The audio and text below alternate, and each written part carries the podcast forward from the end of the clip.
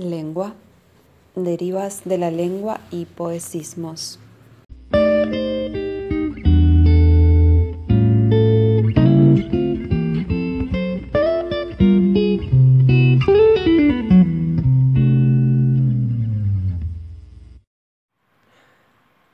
Todo goce es un silencio en el discurso, un error en el mapa simbólico que traza el lenguaje, porque el goce vive allí donde muere el símbolo, en ese espacio en blanco, en ese error improcesable.